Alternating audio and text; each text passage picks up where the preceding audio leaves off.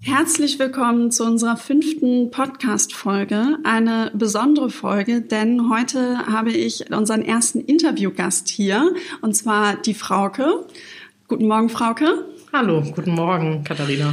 So, wir haben gerade eben schon ein bisschen vorher gesprochen. Heute ein Morgen irgendwie, ja, draußen, wenn man so rausguckt, alles ein bisschen grau in grau. Regen. Man wäre auch gerne liegen geblieben. Aber ähm, ja, wir werden jetzt zusammen trotzdem gut durchstarten. Und äh, damit das besser klappt, habe ich mir drei kurze Fragen für dich überlegt, die du bitte kurz einmal beantwortest. Und zwar, Frauke, bist du eher Frühaufsteher oder Langschläfer? Ich bin eher Frühaufsteher. Sehr gut. Sommer oder Winter und der tolle Schnee? Also früher Winter, äh, je älter ich werde, eher Sommer.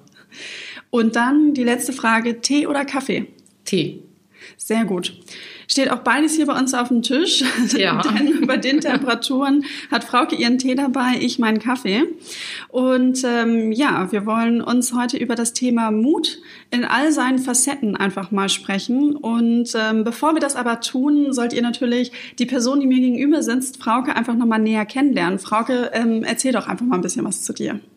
Ja, klar, sehr gerne. Also ich bin 42 Jahre alt, bin zum 1.4. hier bei der Comdirect gestartet in der Position ähm, des Vorstands für den Bereich Operations. Ähm, das beinhaltet relativ viel, also das sind fünf Ressorts. Das ist einmal der Bereich Personal, dann ist das das ganze Kundenmanagement, also da, wo das Geschäft mit dem Kunden gemacht wird, mhm. das, die Serviceeinheit. Dann ist ein Bereich dabei Baufinanzierung und Vorsorgegeschäft. Dann ist der ganze Bereich Recht, Datenschutz und auch Organisation da, äh, mit dabei. Also es bezieht sich alles auf Räum Räumlichkeiten, okay. die ganze Organisation rund um das Haus und ähm, auch der sehr spannende Bereich Cybersecurity, der ja auch in der Öffentlichkeit ja. deutlich, deutlich mehr zunimmt, der für uns als Bank natürlich ähm, sehr relevant ist. Also fünf sehr spannende Ressorts, die echt Spaß machen. Ja, Wahnsinn. Das äh, klingt total vielfältig. Ähm, magst du uns noch mal ganz kurz mitnehmen? Was hast du denn so vorher gemacht und vielleicht so ein bisschen zu deinen Stationen? Ja, klar, gern. Also ich komme, ähm, habe angefangen bei der Commerzbank. Ich bin ähm, klassisch, ganz klassisch mit einer Banklehre gestartet. Ja. Ähm, das auch schon 94, also relativ lange her, so rückblickend naja. betrachtet. ähm, habe so einen äh, ganz klassischen Werdegang als Banker gemacht oder als Bankerin gemacht, kann man im Grunde genommen sagen. Ähm, ich habe nicht studiert, habe wirklich mhm. eine Lehre gemacht, habe von der Pike auf das ganze Geschäft gelernt. Damals ausbildungsseitig noch fürs Firmenkundengeschäft und für die Privatkundenseite. Bin dann in eine Spezialistenausbildung gestartet für das Firmenkundengeschäft und zwar als Anlagespezialistin. Also wir haben dort große Firmenkunden und institutionelle Kunden beraten in der Anlage ihrer Gelder, in, mhm. in Aktien, in Renten, in später auch derivativen Geschäft.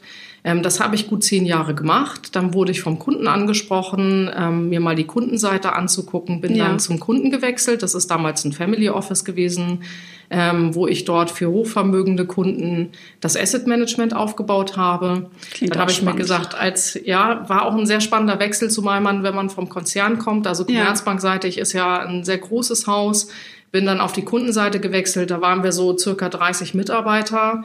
Äh, das ist dann natürlich schon auch kulturell ein deutlicher Unterschied, mhm. hat aber sehr viel Spaß gemacht. Ja. Bin dann, ähm, weil ich gesagt habe, als Bankerin ist man irgendwie nur so richtig komplett, wenn man auch das Kreditgeschäft kann. Bin dann zurück in die Bank, habe nochmal Kreditgeschäft auch gelernt, habe dann Firmenkundenbetreuerin gemacht, also habe Unternehmen beraten, in, in, auch in, auf der Kreditseite, okay. äh, plus Anlageseite, also so als Generalist das umfassende Paket ähm, und bin dann klassisch in eine ähm, ja, Führungskarriere gestartet, habe dann meine mhm. ersten Teams übernommen, habe damals Mediengeschäft gemacht auf der Unternehmensseite, also Corporate-Seite mhm.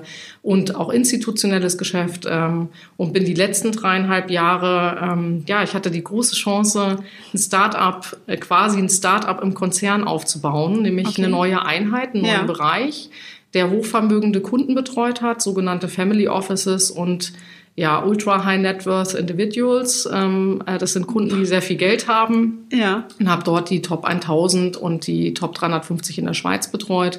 Und das hat ähm, unglaublich viel Spaß gemacht, habe ein tolles Team gehabt und das habe ich die letzten dreieinhalb Jahre in Frankfurt getan. Okay, das äh, zu Beginn sagtest du, du bist 42, jetzt hast du die ganzen Stationen schon mal so abgehandelt. Äh, es klingt wahnsinnig spannend und äh, nach super vielen Themen, die du da gemacht hast und natürlich auch ganz, ganz viel, was du sozusagen mitbringst, was du jetzt auch hier bei Comdirect einbringen kannst.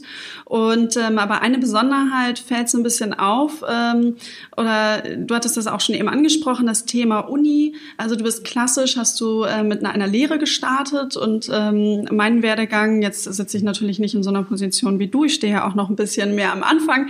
Ähm, ich habe auch kein Studium hinter mir, aber habe auch eine Ausbildung gemacht und so ein bisschen quasi, ja, wenn man jetzt äh, sozusagen Vorstand in der Bank, dann denkt man eigentlich immer so, ja, da muss ganz klassisch der Weg Universität und dann vielleicht noch ein bisschen Beratung und so weiter und so fort. Ähm, bist du hier der Meinung, dass du vielleicht auch besonderen Mut bewiesen hast oder ähm, wie, wie würdest du das so ein bisschen rückblickend äh, bewerten? Rückblickend würde ich einfach sagen, ich bin der pragmatische Typ. Ähm, also ich letztlich ist, ich habe das immer so entschieden, Mut. Ja, nee, ich würde jetzt nicht sagen, es ist mutig. Es ist einfach mein mhm. Lebensmodell und mein Lebensweg. Ich habe immer das gemacht, ähm, was mir Spaß gemacht hat. Ich handle immer aus einer ganz großen Leidenschaft heraus. Ähm, und ähm, weil ich immer gesagt habe, ich, wenn ich das tue, was mir Spaß macht und mhm. ähm, das, wozu ich auch jeden Tag Lust habe, ähm, wirklich früh aufzustehen ja. und dann hier, hierher zu kommen oder auch in die letzten Stationen, dann bin ich auch richtig gut in dem, was ich tue. Und das war auch immer so. Also von daher habe ich, ich habe nicht so ein klassisches Karrieremodell im Kopf gehabt. Ich habe mir eben nicht gesagt nach der Schule, so ich muss jetzt studieren, dann mache ich eine Beraterkarriere und, und, und.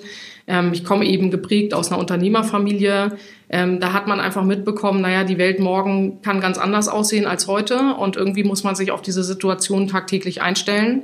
Mhm. Und ich hatte eben zwei große Ziele äh, in meinem Leben. Ähm, und das war zum einen, ich wollte immer irgendwie mit Wertpapieren handeln, weil ich sehr früh äh, Berührungspunkte damit hatte. Und ja. das andere war, ich wollte immer, ich bin gebürtige Hessin, ich wollte immer von Hessen nach Hamburg, weil hier mein damaliger Freund, jetziger Mann, ähm, ja. äh, gelebt hat. Und von daher hatte ich zwei klare Ziele und die habe ich sehr ähm, ja, klar auch verfolgt. verfolgt. Ja, genau. Wahnsinn.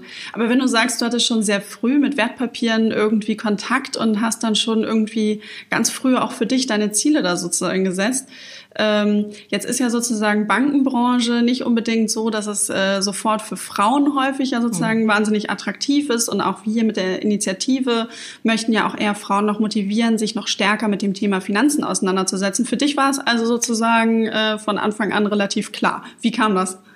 Ja, ja, in der Tat. Für mich war das sehr, sehr früh äh, klar. Wie kam das? Also ich glaube durch unterschiedliche Aspekte. Ähm, zum einen ähm, habe ich, wie gesagt, geprägt aus, aus der familiären Situation mhm. heraus, unternehmerischer Hintergrund sehr früh ähm, auch immer mitgearbeitet im Unternehmen meiner Mutter. Also meine mhm. Mutter war Unternehmerin, mein Vater war Notar ähm, und habe dort sehr früh auch immer Buchhaltung gehabt. Dann okay. gab es damals, sie hatte so, äh, äh, wir haben eine Textilfabrik gehabt, da haben die Näherinnen für Weihnachten, für Weihnachtsgeschenke gespart, klassisch noch in so Spardosen, also wirklich mit Bargeld. ja. Ähm, und ich war einmal die Woche dafür zuständig, diese, ähm, dieses Bargeld sozusagen aus diesen Spardosen rauszuholen, zu zählen und ähm, bei der Bank einzuzahlen. Und das habe ich eben sehr früh gelernt. Also Geld ähm, und Verbindung mit Geld und was das bedeutet und die Mehrung auf dem Konto hat mich immer schon fasziniert fasziniert, mhm. weil ich es eben früh mitbekommen habe. Zum anderen hat meine Mutter ähm, und da war ich damals zehn, ähm, äh, so ein kleines Aktienportfolio gehabt mhm. ähm, und hatte unter anderem äh, VW-Aktien damals. Und sie mhm. hat dann gesagt, da gab es noch kein Internet. Mensch, äh, Frauke, deine Aufgabe ist es jetzt mal zu gucken, wann verkaufen wir die denn eigentlich? Und wo hast ähm, du da geguckt? Ich habe kein Internet gab, das ist jetzt. ich habe in der klassisch in der Zeitung geguckt. Also wir haben jeden Morgen dann äh, die FAZ und äh, äh, die oberhessische Presse gehabt. Da gab es glaube ich keine Aktienkurse drin. Das weiß ich gar nicht mehr genau. Auf jeden Fall habe ich jeden Morgen danach geguckt und irgendwann habe ich dann gesagt, Mensch, jetzt wäre vielleicht ein guter Zeitpunkt und es war tatsächlich ein ganz guter Zeitpunkt. Von daher hat mir dieses, war Aktie für mich eigentlich nicht fremd. Ich bin mhm. damit irgendwie so ein bisschen auch groß geworden. Und ich glaube, Schlüsselerlebnis war tatsächlich ein ähm, Ausflug in der Schule mit meinem damaligen Mathelehrer, ähm, der, glaube ich, auch ein Fable für Börse und Aktien ja. hatte, der sehr früh, ich bin am überlegen, ich glaube, wir waren 14, 15, ja. an die Frankfurter Börse gefahren ist. Und da steht man ja oben im Besucherraum hinter diesem dicken Panzerglas oder was das auch immer da oben mhm. ist und guckt auf das Parkett runter. Ja. Und ich fand das total faszinierend, ähm, diese, diese Hektik Mhm. Ja, also früher war das ja wirklich noch so, dass die auch mit ihren Telefonen auf dem Parkett rumgerannt ja. sind und da deutlich mehr los war. Da war weniger elektronisch. Ähm, aber ich fand das faszinierend, wie Preise sich verändern, wie Aktien sich verändern, was da unten stattfindet und habe gedacht, wow, das ist echt ein da will ich auch mal hin. Da will ich auch hin. Da unten will ich auch mal stehen. Ja. Und ja, äh, deswegen war für mich klar nach der Schule, ich gehe in eine Bank. Also das war für mich irgendwie glasklar. Ich habe da auch nie drüber nachgedacht.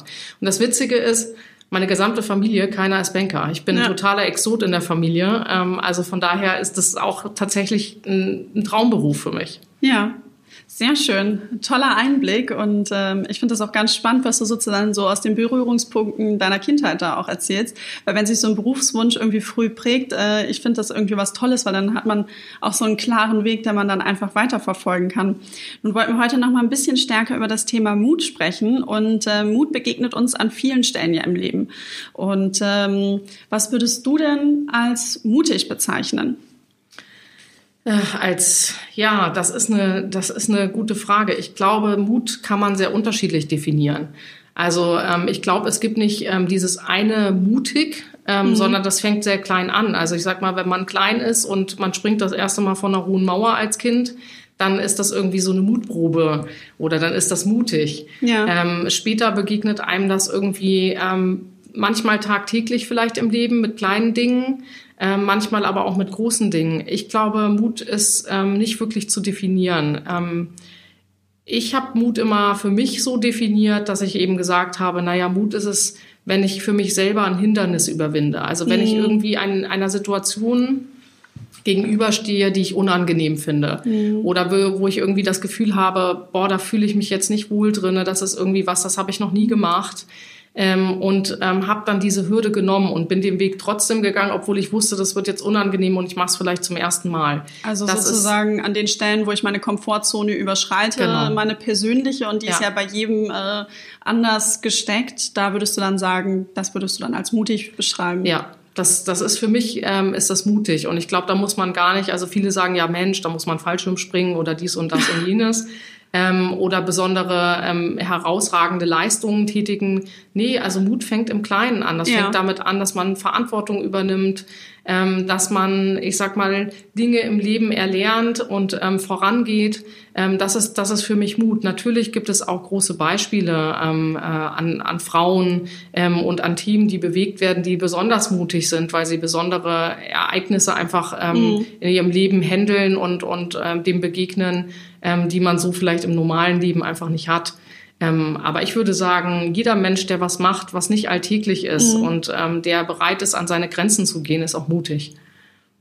Ja, sehr gut. Jetzt sind wir nun äh, ein Podcast zum Thema Finanzen. Und ähm, was hat eigentlich Mut mit Geld zu tun oder gibt es da überhaupt gar keine Parallelen?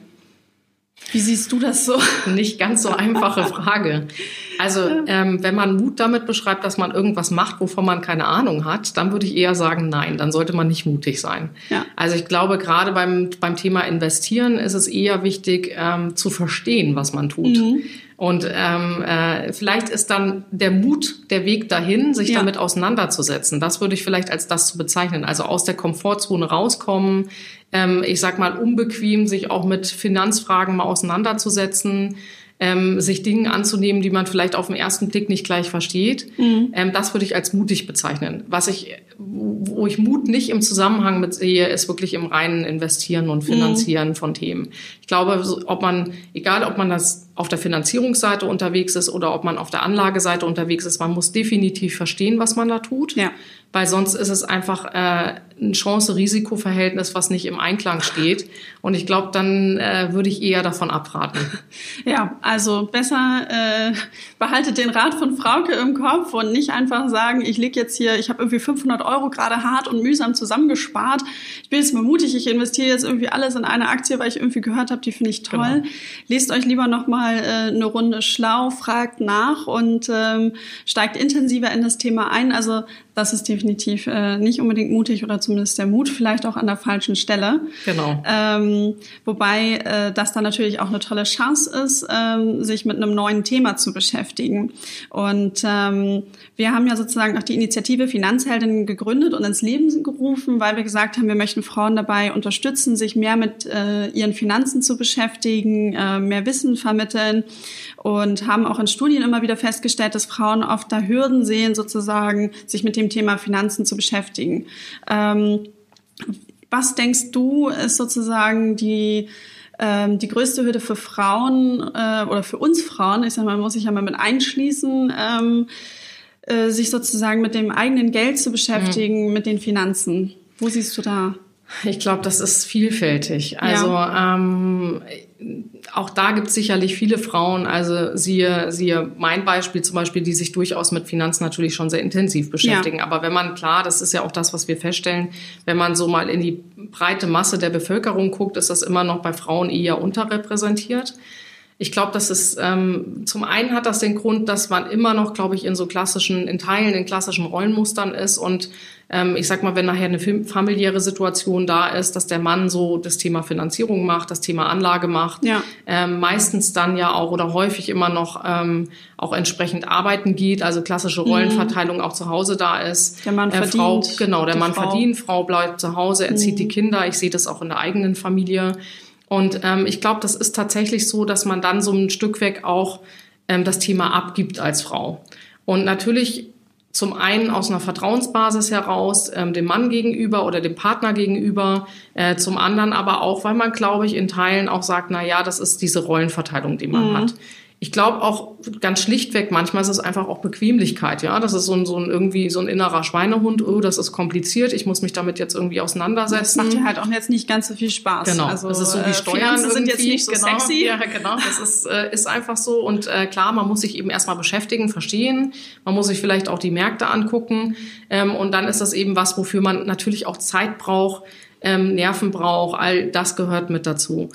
Ähm, ich glaube, ein weiterer Punkt ist aber auch, dass die Ansprache der Produkte ähm, mhm. und auch des Themas Finanzen, also ob das jetzt Börse ist, ob das andere Sachen sind, wenn man nicht das Glück hatte, so wie ich, sehr früh damit in Berührungspunkte zu kommen und ich sag mal auch so eine natürliche Hemmschwelle ähm, gar nicht erst mhm. aufzubauen, dann ist irgendwie diese Hürde relativ groß, ähm, weil die Ansprache eben eher, ich sag jetzt mal männlicher geprägt ja. ist.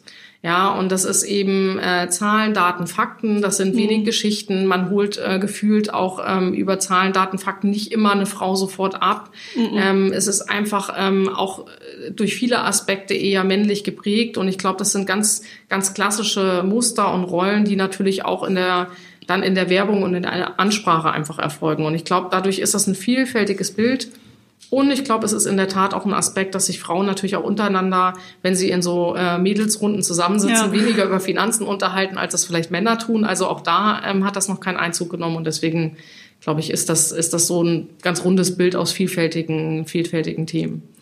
Ja, das stimmt. Und ähm, du hast aber auch noch mal einen spannenden Punkt angesprochen, das war den inneren Schweinehund. Und jetzt würde ja. mich mal so persönlich interessieren, ähm, wenn du so einem Schweinehund da mal begegnest, wie überlistest du den dann eigentlich und wann, wann begegnet er dir überhaupt? Weil du bist so stringent in deinem Weg und äh, hast so klare Vorstellungen. Ich finde es immer so fantastisch, wenn du das erzählst. Dann denkst, okay, die Frauke, äh, der begegnet dieser Schweinehund wahrscheinlich ganz selten. Aber äh, ich glaube, wir können da alle gute Tipps mitnehmen, wenn du uns jetzt sagst, wie du damit umgehst. Ja, vielen Dank, dass ich, dass ich den Eindruck mache. Aber auch ich habe innere Schweinehunde und das ist definitiv der Sport. Also das ist tatsächlich so, dass ich eigentlich müsste ich viel mehr Sport machen, weil ich natürlich relativ viel sitze mhm. ähm, und ähm, es gesund ist, ein bisschen mehr sich zu bewegen. Ähm, aber auch da habe ich einen inneren Schweinehund.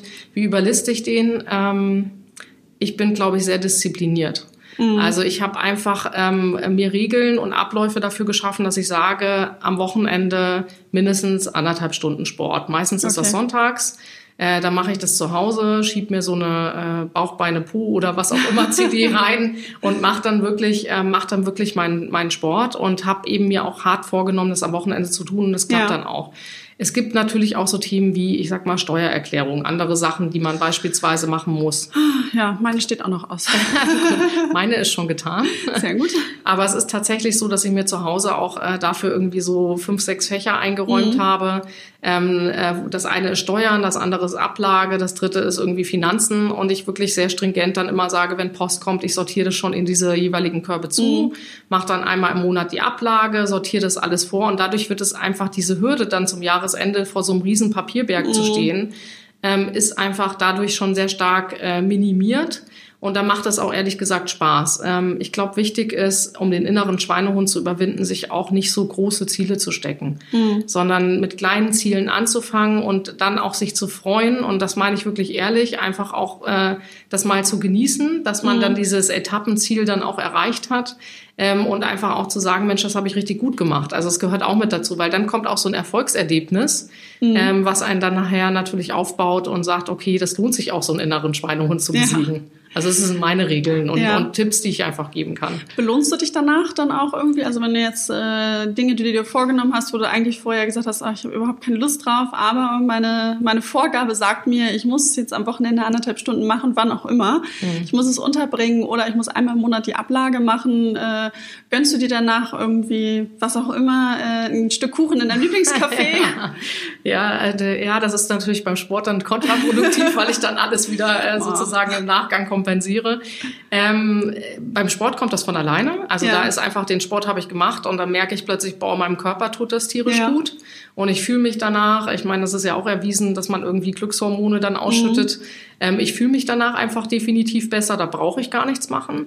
Äh, beim Thema Papierkram, Ablage, Steuern und Co. ist es tatsächlich so, wenn dann die Steuer irgendwie kommt, ähm, und da kommt dann Geld zurück, äh, dass ich dann schon sage, so jetzt gönne ich mir aber mal mit meinem Mann ein schönes Abendessen oder ich kaufe mir eine Kleinigkeit. Mhm. Also das mache ich schon. Ja. Also ich gönne mir dann auch mal was. Das gehört auch mit dazu. Finde ich auch genau richtig und genau das macht dann ja auch am Ende dann irgendwie Spaß, dann zu sagen, okay, ich habe vielleicht was getan, wo ich nicht direkt Lust zu hatte und gerade bei der Steuererklärung lohnt es sich ja eigentlich auch immer. Und äh, wenn man sich dann, das mache ich immer ganz gerne nochmal, äh, wie gesagt, dieses Jahr bin ich seit Jahren das erste Mal ein bisschen schluderig, aber ähm, ich rechne mir immer ganz gerne den Stundenlohn dann quasi aus und sage, okay, ich bekomme jetzt äh, ganz am Anfang, wo ich sie gemacht habe, war es vielleicht dann irgendwie 300 Euro. Und habe gesagt, naja Gott, ich habe zwei Stunden dran gesessen, besseren Stundenlohn hast du noch nicht gehabt, ne? Perfekt. Also macht auch Spaß. ja. Ähm, ja, wir haben zu Beginn ja noch etwas mehr über deinen Lebenslauf gesprochen und äh, über den Weg, den du gegangen bist. Ja, jetzt gibt's ohnehin wenig Frauen in Vorstandsetagen grundsätzlich. In Banken noch weniger. Also wenn man sich da mal so dann die Zahlen anguckt, da, ja. da nimmt's dann immer noch mehr ab. Leider. Äh, ja, ja, leider. Ja. Und ähm, ist es jetzt die Frage, bist du jetzt besonders mutig immer gewesen, hast immer hier gerufen, als sich Möglichkeiten ergeben haben? Oder was ist so ein bisschen dein Erfolgsgeheimnis auch im Job? Ja, Erfolgsgeheimnis. Ähm, da werde ich in der Tat öfter mal nachgefragt. Mhm. Ähm, Klar, du klar, ähm, ja, ähm, also das ist ähm, irgendwie, wie gesagt, also ein großer Treiber ist, glaube ich, ähm, dass ich immer das gemacht habe, was ich, was ich für richtig fand und mhm. in dem mhm. Moment auch, was ich richtig angefühlt habe. Ja. Ich habe ehrlich gesagt in vielen Entscheidungen mein Herz auch entscheiden lassen mhm. ähm, und es war bisher immer richtig, ähm, äh, weil ich einfach glaube, dass man instinktiv merkt, ist das richtig für einen oder nicht, wenn man seinem, seiner Leidenschaft folgt. Und das ja. habe ich immer so getan. Ich habe aber natürlich auch, und da gehört mit dazu, ähm, auch Glück gehabt. Ähm, ich glaube, zur richtigen Zeit, am richtigen Standort zu sein, den richtigen Menschen zu begegnen. Ich mhm. habe natürlich auch Förderer gehabt. Ähm, und da muss ich sagen, das waren meistens, meistens Männer, mhm. ähm, die einfach gesehen haben, okay, ähm, da ist die Frauke, ähm, die äh, arbeitet viel, die macht auch die Sache gut, die hat ja. Spaß daran und ähm, der, ähm, der können wir vielleicht auch irgendwie ein bisschen mehr zumuten. Und ich habe dann, und das ist vielleicht dann in der Tat mutig, eben auch nicht fünf Wochen abgewegt, oh, mache ich das jetzt, mache ich das nicht, was hat das für Risiken, was hat das für Chancen, mhm. sondern ich habe manchmal auch wirklich spontan dann meinem, meinem, meinem Herzen gefolgt und habe gesagt, ja, finde ich gut, hört sich für mich logisch an, mache mhm. ich. Ähm, und ich glaube, das ist in der Tat ähm, was, was Frauen auch mehr brauchen.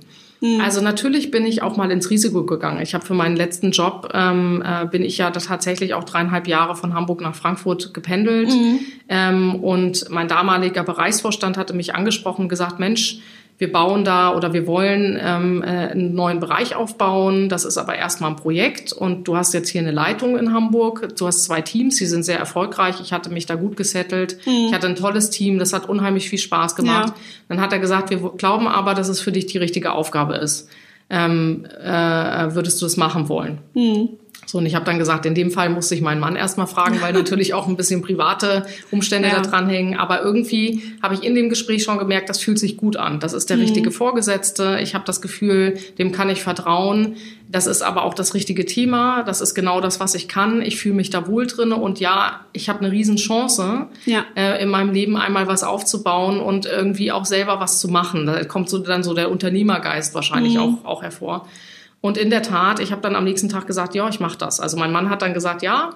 Und äh, der kennt mich aber auch mittlerweile schon gut. Wenn ich äh, Feuer und Flamme für was bin, dann lohnt sich das auch wenig zu sagen, nee, finde ich jetzt nicht so gut, weil dann mache ich es erst recht. Ja. Das muss man, das muss man auch sagen. Und er hat dann gemerkt, okay, ähm, der Gedanke hat sie irgendwie schon mitgenommen. Ich unterstütze das und supporte das und ähm, deshalb ähm, hat er dann gesagt, ja, mach das, weil man merkt total, ähm, du hast da Lust zu. Mhm. Ähm, und dann habe ich gesagt, ja, okay. Und das ist wahrscheinlich in der Tat, ich bin da schon spontan. Also ich bin da schon jemand, der dann sagt, ja, das macht Sinn und ich mache das dann auch. Mhm. Also ich bin nicht jemand, der so stark dann irgendwie fünf Jahre im Voraus denkt und alles äh, dezidiert durchplant und denkt und überlegt und was ist dann, sondern ich bin eher so ein Typ, der dann sagt, ja, okay, ich mache das und ich weiß mhm. eh nicht, was morgen kommt. Ja. Und ich weiß manchmal sowieso nicht, ob Dinge funktionieren oder nicht. Und ich glaube, da brauchen an der einen oder anderen Stelle die, die Frauen auch ein bisschen mehr Mut. Mhm ja, nicht so viel in, in, in Voraus und in Vorleistung zu denken, sondern einfach zu, mal zu sagen, ja, okay, ich mache das. Ja, weil wir wissen doch alle nicht, was morgen ist oder übermorgen. Definitiv. Ähm, häufig mal ein bisschen spontaner einfach zu sein und zu sagen, so, ich, äh, wenn sich das gut anfühlt, ähm, da reinzugehen, finde ich auch gut. Macht mir auch immer Spaß. Vor allen Dingen ähm, wurde ich auch schon häufig bestätigt darin, dass wenn man dann so entschieden hat, dass es irgendwie gut war. Und ähm, ich habe auch mal irgendwann mal mitbekommen, diesen Spruch, wenn sich eine Tür schließt, öffnet sich eine neue. Mhm. Ähm, habe ich häufig in Situationen erlebt, wo ich manchmal auch gerade in Jobsituationen, wenn man gerade irgendwie angefangen oder als ich gerade richtig angefangen hatte zu arbeiten und dann ist irgendwie eine Situation eingetreten, mit der hatte ich überhaupt nicht gerechnet, Kollegen gekündigt, Aufgaben komplett umverteilt und man war irgendwie wahnsinnig unglücklich und hat gedacht, um Gottes Willen, wie geht's jetzt weiter? Und irgendwie hat man dann nach einer Zeit entdeckt, es war genau das Richtige, weil mhm. sich für einen dann irgendwie neue Chancen ergeben hat, haben und man konnte dann irgendwie neue Aufgaben übernehmen. Ähm, gibt, also nehme ich auch immer sozusagen für mich mit. Mhm. Nun hast du eben gesagt, dass du viele Unterstützer, viele männliche Unterstützer auch in deiner Laufbahn hattest. Ähm, Gibt es noch irgendwie weitere Menschen, die dir im Verlauf deines Lebens Mut zugesprochen haben oder hast du sogar irgendwie ja Vorbilder? Ähm, ja, klar, also da gibt es eine ganze Menge. Also ich glaube, in, an erster Stelle tatsächlich meine Mutter und auch mein Vater, mhm. aber auch meine Großeltern ähm, äh, sind eben sehr mutig schon gewesen, weil sie viele Dinge zu ihrer Zeit getan haben, ähm, die vielleicht eher ungewöhnlich waren. Mhm. Ähm, meine Mutter ist Unternehmerin gewesen, die ist immer mutig vorangegangen, die hat immer Dinge die musste sich auch immer einfach aufgrund bestimmter Situationen neu erfinden. Also ich habe meinen Vater sehr früh verloren. Mhm. Äh, meine Mutter stand mit zwei kleinen Kindern da. Ähm, die musste einfach mit beiden Beinen in, in, auf dem Boden stehen, und mhm. im Leben stehen und musste gucken, dass irgendwie alles weiterläuft. Mhm. Und ähm, ich habe meine Mutter nie ähm, irgendwo sitzen sehen, wo ich sie verzweifelt war, gejammert hat oder sonst was, sondern die ist immer mutig vorangegangen. Das ist natürlich ein Riesenvorbild. Ja. Ich erinnere mich aber auch, als ich sehr klein war, was mein Vater ähm, äh, auf, äh, auf dem Jahrmarkt, bei uns gab es einmal im Jahr einen großen Jahrmarkt und da gab es natürlich auch immer so einen schönen Süßigkeitenstand und äh, äh, ich wollte natürlich immer meine Zuckerwatte haben, dass mein Vater gesagt hat, hier hast du das Geld. Ja, aber wenn du die Zuckerwatte haben willst, und da war natürlich eine Riesenschlange und Tumult vor diesem einen Laden, ähm, äh, dann musst du dich da selber durchkämpfen. Ja. Und ähm, das war nie so, dass, dass beide Elternteile mir irgendwie den Weg immer alles hingelegt haben und für mich vorgedacht haben und gesagt haben, jetzt machst du das so und so, sondern mir auch ähm, vertraut haben mhm. und mir auch ein Stück weg die Verantwortung zugesprochen haben, meinen Weg selber zu gehen und mich auch ausprobieren zu können. Und ich glaube, ähm, für Mut ist es ganz wichtig, dass man eine sehr stabile Basis hat. Und diese stabile Basis sind Familie, sind Freunde, sind Partner, das sind Menschen im, Umfeld, die einen fördern. Und ich habe ja vorhin auch mal gesagt, dass, ähm, dass mein Mann auch jemand war, der sie mich immer auch sehr stark mit gefördert hat. Und das mhm. ist tatsächlich auch so. Ähm, äh, meine Oma hat mal zu mir gesagt äh, vor langer Zeit, naja, ohne deinen Mann wärst du nicht da, wo du bist, so ungefähr. Ja. Dann habe ich immer gedacht, was sagt sie denn da? Ja, ich habe das ja. alles alleine geschafft. Aber natürlich ist es so, dass man jemanden braucht, ähm, der auch neidlos ähm, einem eine Karriere oder einen mhm. Weg zugesteht, der einen nicht Steine im Weg äh, wirft und ähm, wo man vielleicht auch nach Hause fahren kann und äh, mal sagen kann, ich habe einen richtig beschissenen Tag heute gehabt ja. und ich brauche dich jetzt. Mhm. Und äh, tatsächlich ist das so, dass ich eben Menschen um mich herum hatte, die mutig waren, die den Weg mit mir gegangen sind, ja. aber die mir auch gezeigt haben, dass es auch andere Lebensmodelle gibt ähm, und nicht so diese klassische gerade Karrierelinie gibt von mhm. eben Studium, Berater und und und, sondern dass man auch durchaus einen anderen Weg gehen kann und der auch funktioniert. Das heißt also, äh, kurz zusammengefasst, die Unterstützer sozusagen, die dir den Weg mit bereitet haben oder dich begleitet haben, die hattest du, die Zuckerwatte musstest du dir aber immer selber holen. Ja, genau. Sehr gut. Ja, ähm, was nehmen wir so ein bisschen mit aus, den, äh, aus dem Gespräch? Mut begegnet uns an vielen Stellen wirklich im Leben. Und wir freuen uns natürlich, dass wir bei der Initiative mit Frauke eine so tolle Frau und ein so richtiges Role Model äh, bei uns an Bord haben. Und äh, wenn ihr noch mehr Fragen an Frauke habt, dann stellt sie einfach gerne über Social Media, postet sie unter den Podcast und ähm, dann werden wir da auch nochmal weiter reingehen. Ich kann mir auch vorstellen, dass wir einfach nochmal ein zweites Gespräch irgendwann machen, weil ich denke, es gibt noch viele spannende Themen, über die wir auch sprechen können. Und äh, natürlich könnt ihr Frauke auch mal bei unseren Afterworks kennenlernen. Äh, ähm, und sie ansprechen. Äh, das ist natürlich überhaupt kein Problem. Da kann man einfach mal sich auch mal auf der Ebene unterhalten. Ihr findet äh, die Termine zu unseren Afterworks online auf unserer Seite bei Aktuelles zur Initiative. Ja, Frauke, dann bleibt mir an dieser Stelle vielen, vielen Dank zu sagen für das tolle Gespräch. Und äh, ich wünsche dir noch einen schönen Tag. Und äh, euch Hörern wünsche ich auch noch einen wundervollen Tag. Bis dann. Ich bedanke mich bei dir, Katharina. Hat viel Spaß gemacht und ja, gerne auf einen neuen Podcast. Wunderbar. Vielen Dank.